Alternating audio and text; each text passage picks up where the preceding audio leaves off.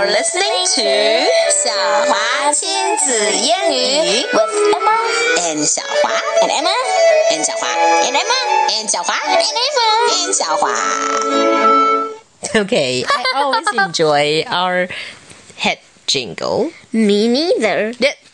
应该说 me too. 你可不要故意犯这些语言错误哟。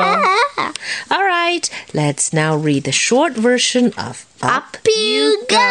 As usual, Emma, you read, and I will try to add some sound effect, 'Kay. silly sound effects. All right.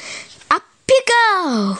Up you go, Kipper. And let me climb to the top of the slide.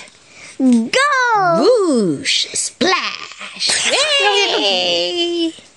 Up you go, Biff. Yeah, it is my turn. Da, da, da, da, da. Go, go. Whoosh! Weep! Chip. Up you go. Finally, it's my turn. Da, da, da, da, da, da, go, go, go. da. Yay!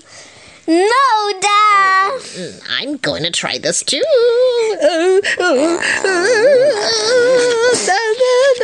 No, no, no.